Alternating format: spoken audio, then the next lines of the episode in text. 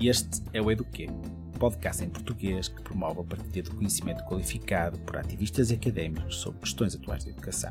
Eu sou Lida Silva, pesquisador e presidente da direção do Centro de Estudos Africanos da Universidade do Porto, Portugal. E eu sou Andressa Pelanda, coordenadora geral da Campanha Nacional pelo Direito à Educação do Brasil, aqui de volta aos nossos episódios do Eduque depois de algumas semanas em viagens pelo Brasil. Hoje falamos sobre desafios no ensino superior. Que alternativas as universidades têm para garantir um maior acesso e qualidade, tendo por base a pesquisa desenvolvida pelo nosso convidado Tristan McCohen em parceria com pesquisadores de instituições em diferentes partes do mundo. Vamos conhecer diferentes modelos e alternativas contemporâneas ao ensino superior, algumas dentro das universidades tradicionais, outras com estruturas não convencionais, que estão trabalhando contra a corrente para responder aos problemas que o presente e o futuro nos colocam. É fundamental a gente recuperar esse senso que a universidade pode ser diferente. E não somente diferente no uso de tecnologia ou de educação à distância. Essas podem ser importantes, mas não desafiam muito no nosso senso fundamental do que é a universidade. Conosco temos Tristan McCohen, que é professor de Educação Internacional no Instituto de Educação da University College of London. Seu trabalho centra-se nas áreas de acesso e qualidade ao ensino superior, universidades alternativas e inovadoras, educação para a cidadania e direitos humanos e abrange uma vasta gama de contextos, particularmente na América Latina e na África subsaariana. Tristan é inglês, mas ele fala português, como vocês verão, e é autor de vários artigos e livros centrados no ensino superior, educação indígena, educação para a cidadania e educação como direito humano. Tristan McCohen, bem-vindo ao Eduquê. Obrigado, um grande prazer estar aqui. O prazer é todo nosso, Tristan, de lhe receber. E a gente queria começar com uma pergunta para colocar todos os nossos ouvintes, nossas ouvintes, na mesma página, né, sobre o tema que a gente vai discutir hoje com você. E a gente queria conversar sobre o tema das universidades, né? Elas são vistas como centros de produção de conhecimento, né? E ninguém tem dúvidas de que as universidades da forma convencional estão tendo uma contribuição positiva para a sociedade. E considerando isso, em que medida precisamos de modelos alternativos de universidade? O que seriam esses modelos? E hum, há espaço para a construção desses modelos? Obrigado pela pergunta. Sim, na verdade eu critico as universidades, mas também valorizo muito. Eu acho que a universidade, que é uma das nossas instituições mais antigas, né, de funcionamento contínuo, tem uma atuação fundamental na sociedade e eu acho que na crise da Covid, na pandemia,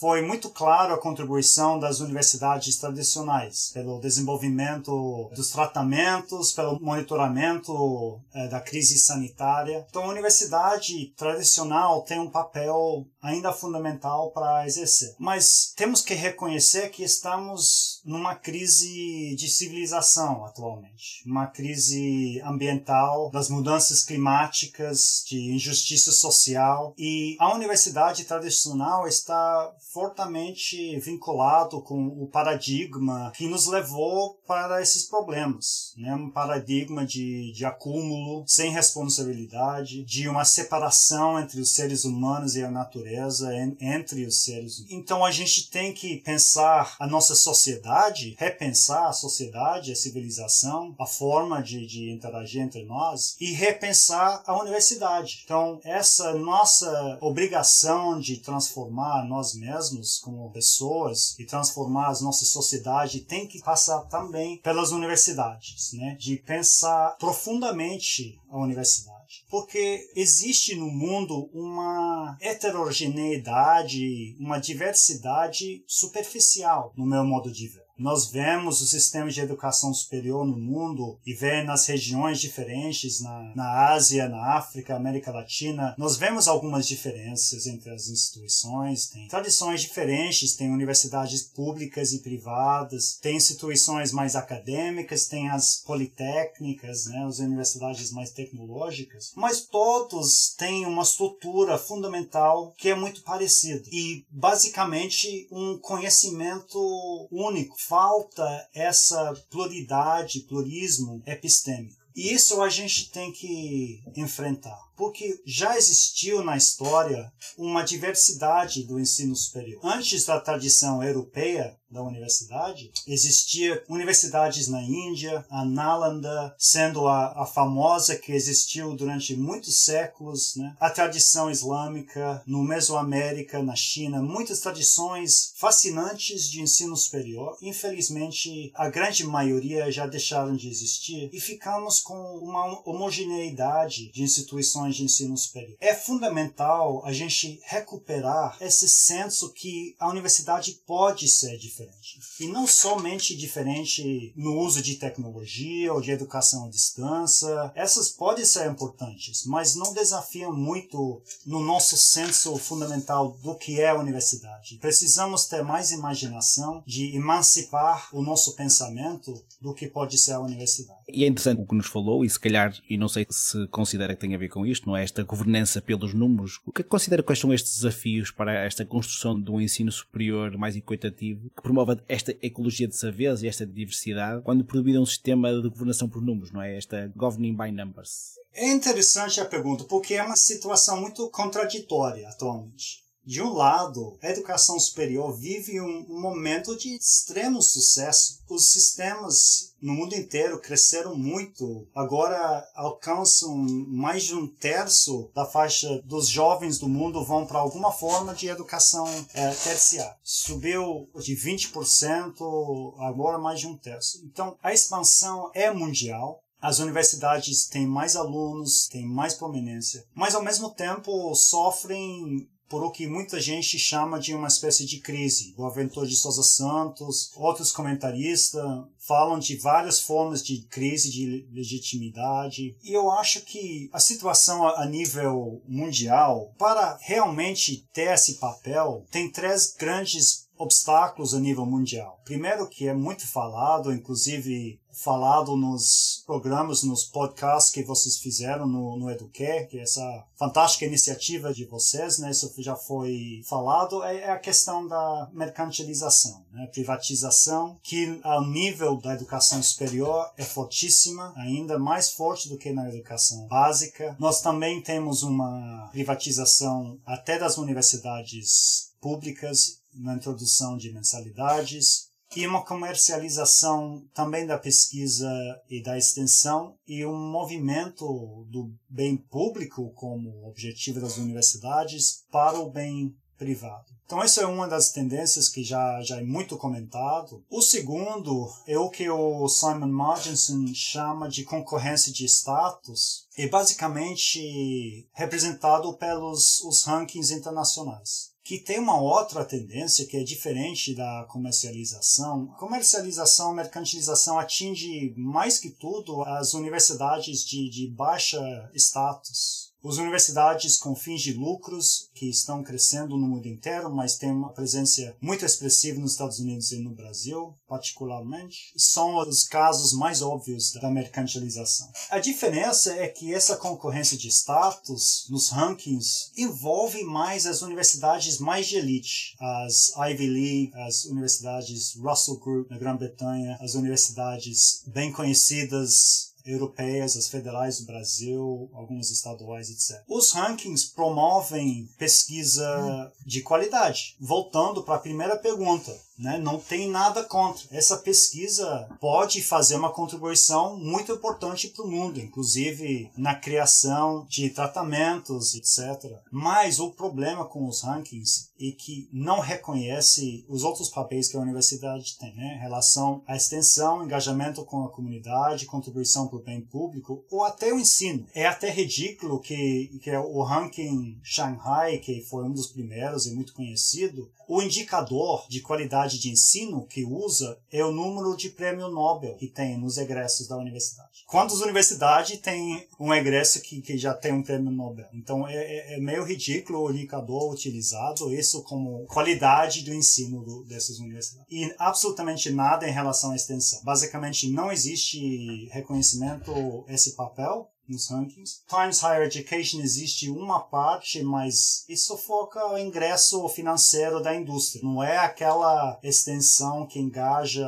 comunidades que ficam próximos à universidade, que estão excluídas né, da universidade como acontece. Então, esse é o segundo ponto. E o terceiro é o que em inglês é chamado de unbundling. Em português uh, já foi traduzido por desagregação. Não sei se é a melhor tradução, então talvez vocês podem opinar sobre isso. Mas é, é basicamente a separação das funções da universidade, da pesquisa, ensino e extensão, mas também dentro do ensino a separação das partes diferentes, da criação do conteúdo, a instrução, a avaliação, nas novas tendências do ensino superior, e, e isso são fortemente promovidos por empresas no Silicon Valley para criar uma nova forma de educação superior que não tem graduação, não tem cursos que a gente reconhece, basicamente só tem conteúdo online. Depois você pode pagar para uma avaliação desses mini créditos. Então essas novas tendências, elas ameaça fortemente a possibilidade da universidade contribuir para o bem público.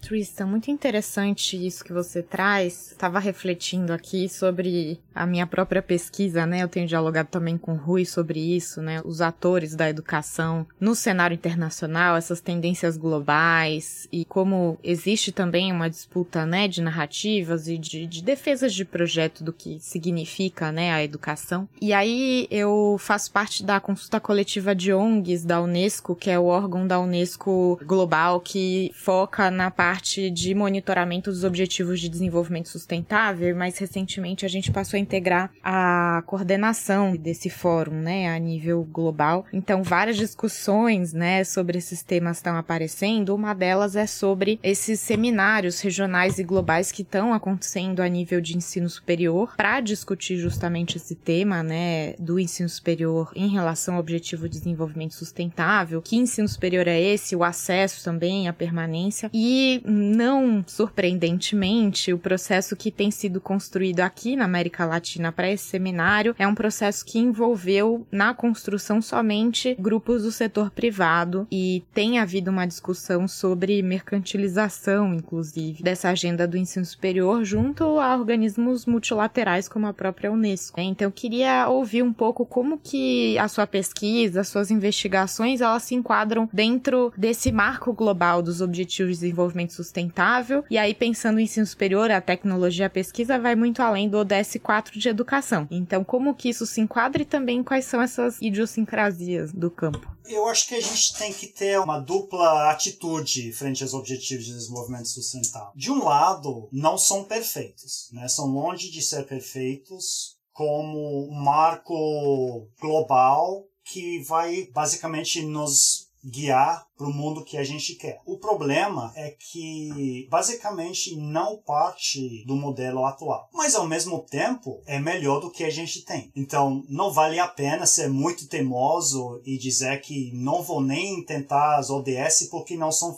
perfeitos. Né? Então eu acho que a gente tem que utilizar os ODS como um marco que já foi, já teve acordo internacional, que tem reconhecimento e que é bem melhor do que a gente tem agora, principalmente no, no, sentido do meio ambiente, tem algumas partes sociais que houve uma melhora dos objetivos do milênio, são mais inclusivos de todos os países. Os objetivos do milênio foram mais para os países chamados em, em vias de desenvolvimento, né, mais para os países de baixa renda. Os ODS são relevantes para todos os países, então isso já foi uma vantagem. Tem alguma ênfase na igualdade, não suficiente, mas pelo menos um pouco, né? Já deu uma, uma melhora. Então eu acho que é importante a gente utilizar, mas também não achar que isso é tudo, porque os ODS têm um problema que já, já falei, que basicamente não deixa para trás o modelo de crescimento ilimitado e de acúmulo sem senso, né? Não houve uma ruptura suficiente do modelo atual. Também tem alguns outros problemas que a parte cultural é muito fraca, o senso de identidade, língua, cultura, arte, que são coisas de importância fundamental para muitas pessoas no mundo, muitas comunidades. Né? Então acho que isso tem que ser mais mais forte. E isso foi o, o, o tema de um livro que fez em, em 2019. Eu acho que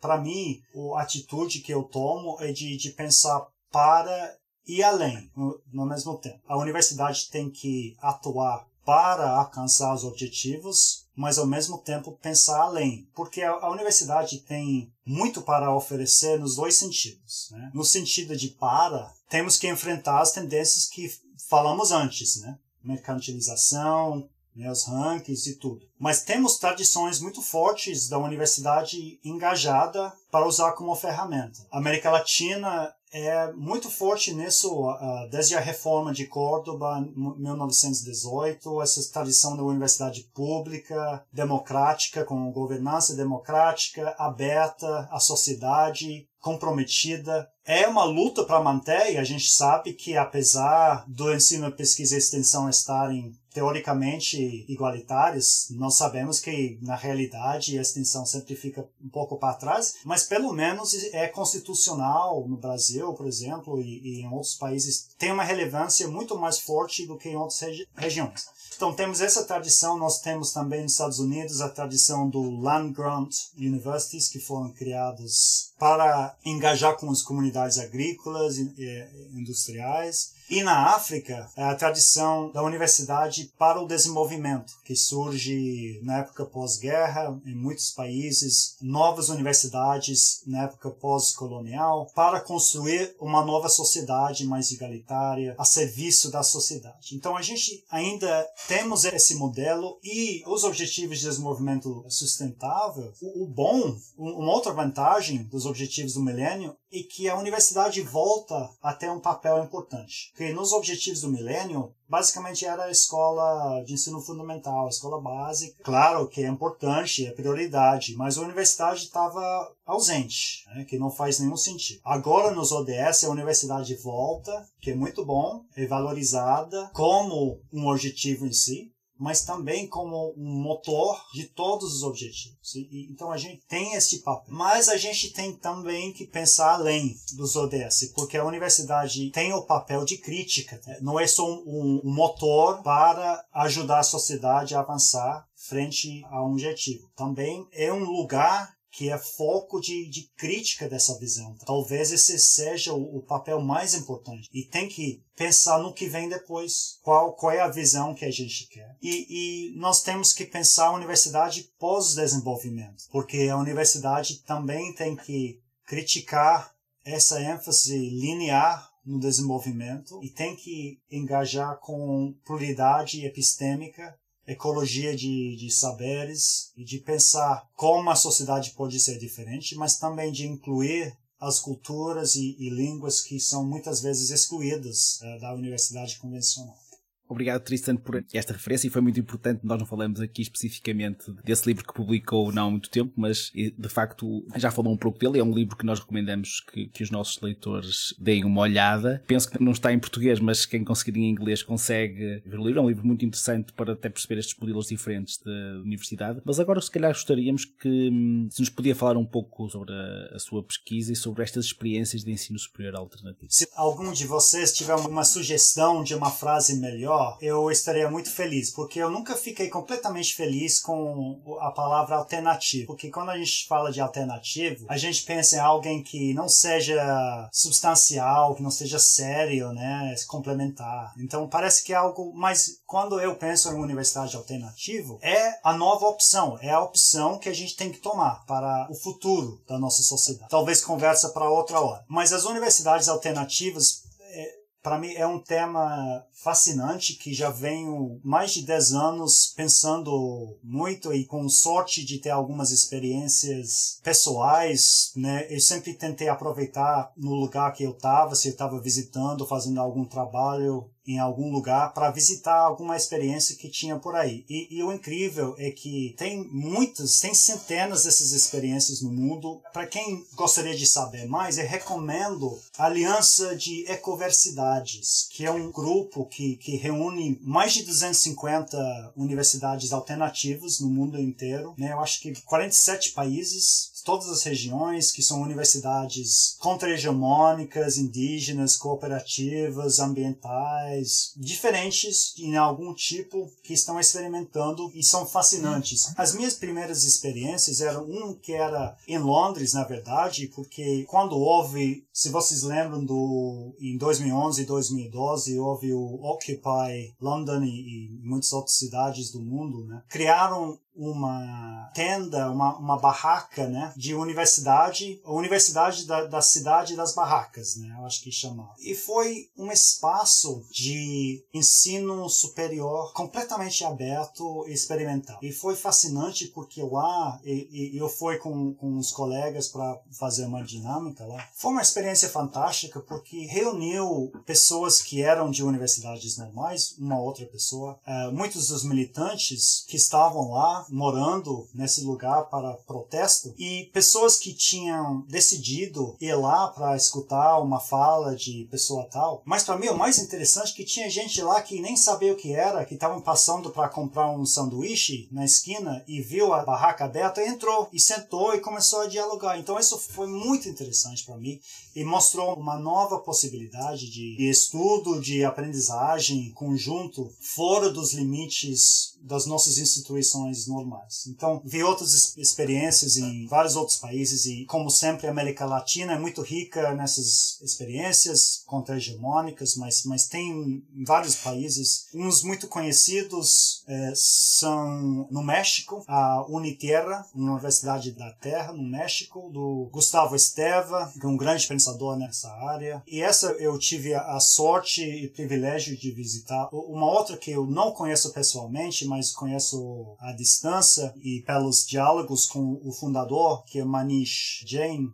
que é a Universidade de Swaraj, que é na Índia. E Unitera e Swaraj têm alguns princípios que são parecidos, e os princípios são que o que vale é a aprendizagem em si e não o papel que avalia a aprendizagem. É, em inglês a gente tem essa expressão diploma disease, a doença do diploma, que na verdade vem de um livro de Rondeau dos anos 70, e nós sabemos que a sede, né, a febre da certificação dos diplomas afeta tudo é, na educação superior. Então não oferece nenhum tipo de avaliação formal, que é uma coisa que, que espanta à primeira vista. Né? Também não tem cursos formais, você não entra para estudar curso X, né? Você entra com um intuito, você entra com um desejo de aprender em alguma área, mas não é um curso formal. Não tem professores formais e nem programas de estudo. Então é uma área aberta que é universidade, e isso é muito importante porque a gente não perde essa noção de universidade quando a gente se desfaz dessas estruturas é universidade, mas toma uma forma que é irreconhecível quando a gente vem do sistema formal. Tristan, quando você falou sobre o termo alternativo, o que que a gente pode chamar isso diferente, né? Uma vez eu tenho uma formação também em jornalismo e uma vez eu fiz uma reportagem sobre o que eu estava chamando de terapias alternativas, né? Que é uma área da medicina que traz outras formas de terapia. Eu fui entrevistar professores e pesquisadores aqui da Universidade de São Paulo sobre isso porque eles estavam pesquisando até que ponto algumas terapias alternativas, né, entre aspas, fariam efeito, né, essa parte de evidências aí da medicina.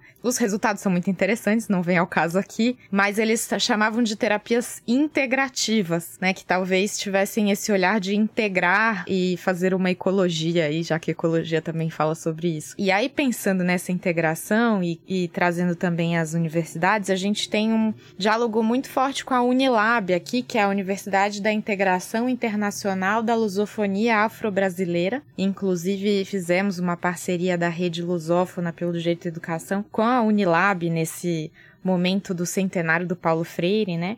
E ela foi criada justamente é, em Redenção, no Ceará, que foi uma das primeiras cidades no Brasil a abolir a escravidão, né? E ela se propõe a fazer esse lugar de integração com países de língua portuguesa, então vem muito ao caso também aqui na nossa discussão é, do Eduque, que é um podcast de língua portuguesa. E aí eu queria trazer para uma pergunta e um tema que, por exemplo, aqui o Brasil a gente tem um país que é muito marcado historicamente pela escravidão e é, pelo racismo pós é, abolição, mas antes também, e até hoje a gente tenta atuar para construir uma educação antirracista. Inclusive, esse é um ano em que estamos discutindo atualização da lei de cotas, que é uma política de ações afirmativas nas universidades para vencer essa barreira de desigualdade racial, social que a gente tem nas universidades. E aí eu queria te ouvir mais amplamente, né, não só sobre o caso brasileiro, mas de forma mais ampla, como que essa perspectiva de uma nova universidade, uma universidade crítica, uma universidade integrativa, alternativa, é, pode também ser um lugar de superação de desigualdades, de é, diversidade, né, e de, de olhar para a garantia dos direitos de forma ampla, né, equitativa para todas as pessoas, independente de raça, credo, etnia, gênero, enfim, que é um dos temas que está aí também na agenda dos ODS, você falou um pouco mas queria que você falasse um pouquinho sobre essa questão. Muito bom ouvir da Unilab. Eu, na verdade, devia ter falado isso antes, que é uma outra parte que me influenciou muito naquela época, né, há 10 anos atrás, foi ah, umas visitas que, que eu fiz a, a, a essas novas universidades federais no Brasil. E, e eu fiz uma brevíssima visita para a Unilab e, e para a Unila também, né, da integração latino-americana. Foi fantástico porque eu acho que muito difícil mais inovador essa tentativa de criar uma, uma universidade diferenciada dentro do, do sistema público, né, formal, federal. E o que a gente vê é que dentro do sistema e fora do sistema tem tem desafios diferentes. Né? Universidades como Unila, Unilab e essas tem outros em outros países, né? eles têm que lutar para manter a sua identidade contra as forças que sempre vão puxar para o regular, pelo fato de estar dentro do sistema e também pelas mudanças políticas que a gente nem vai entrar nesse assunto no Brasil aconteceu muito no nos últimos 10 anos. Né? Mas quem está fora do sistema também tem alguns outros desafios que são muito fortes né, pela falta de recurso, de reconhecimento. Então, dentro ou fora também é difícil, uh, mas eu valorizo muito essas experiências da, da Unilab e outros. E indo para a pergunta que, que fez sobre essas injustiças raciais, éticas de minorias e até maiorias em alguns países.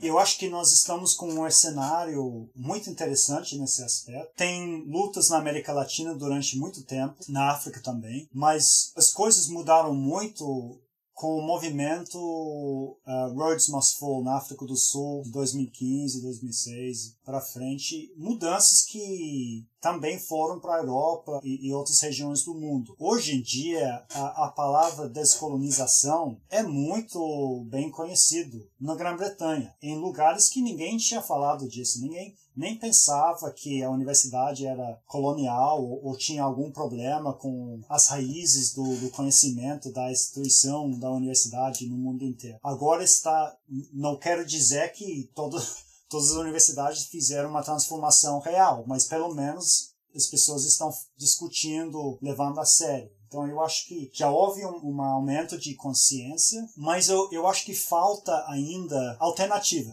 para voltar para essa pa palavra, né? O que é muito importante é a gente incentivar e praticar pluralismo epistêmico nas nossas universidades. Boaventura nos dá uma ferramenta interessante de falar na pluriversidade e a subversidade. A Unilab pode ser uma pluriversidade no sentido que é uma instituição convencional, mas deixa espaço para diálogo entre culturas, tradições de conhecimento diferentes. Né? É um espaço plural dentro de uma universidade no sistema. A subversidade, ele fica fora do sistema e ele tem um papel de luta contra a hegemônica, sendo o caso do, da Unitiera ou Suará. Eu acho que tanto a pluriversidade quanto a subversidade eh, nos dá muito esperança em relação à justiça para esses grupos que historicamente foram marginalizados, foram excluídos, mas eu acho que ainda temos muito para fazer de a, a, crítica do colonial na universidade para a prática do pluralismo epistêmico. Eu acho que essa parte ainda falta em muitos lugares. Tem, temos uns exemplos fantásticos, mas eu acho que falta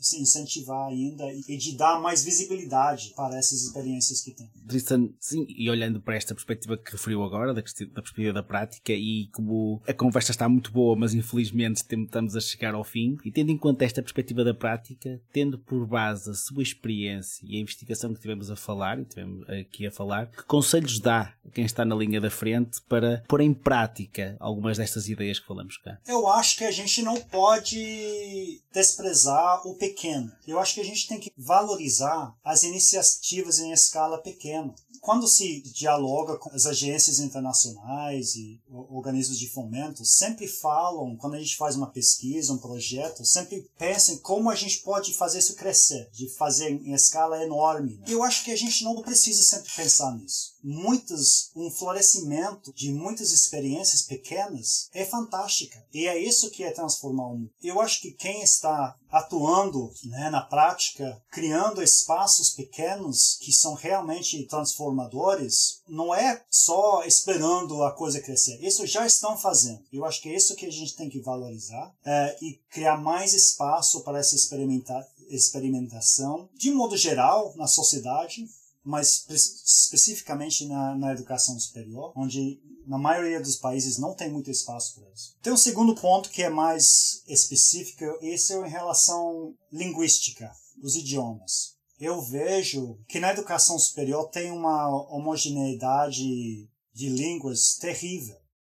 Uma espécie de pirâmide, né? quando se vê nos anos iniciais, da educação fundamental, ainda tem bastante variedade de línguas. Em muitos países da África, Ásia, por exemplo, ainda utiliza línguas locais nesses anos iniciais. Daí passa para o ensino médio, já começa a, a diminuir, chega na universidade, são pou, pouquíssimas línguas no mundo inteiro que são utilizadas. Pouquíssimas. E eu acho que isso é um grande problema, porque cria um preconceito contra as línguas não hegemônicas. Então eu acho que a gente tem que quem está trabalhando em universidade tem que valorizar as suas línguas e, e, e as diversidade. Né? Terceiro ponto, último, de retomar o espírito da universidade, né? pegando a inspiração em universidades né, antigas antes da tradição europeia experiências novas que estão sendo criadas agora que talvez a gente pode discutir se realmente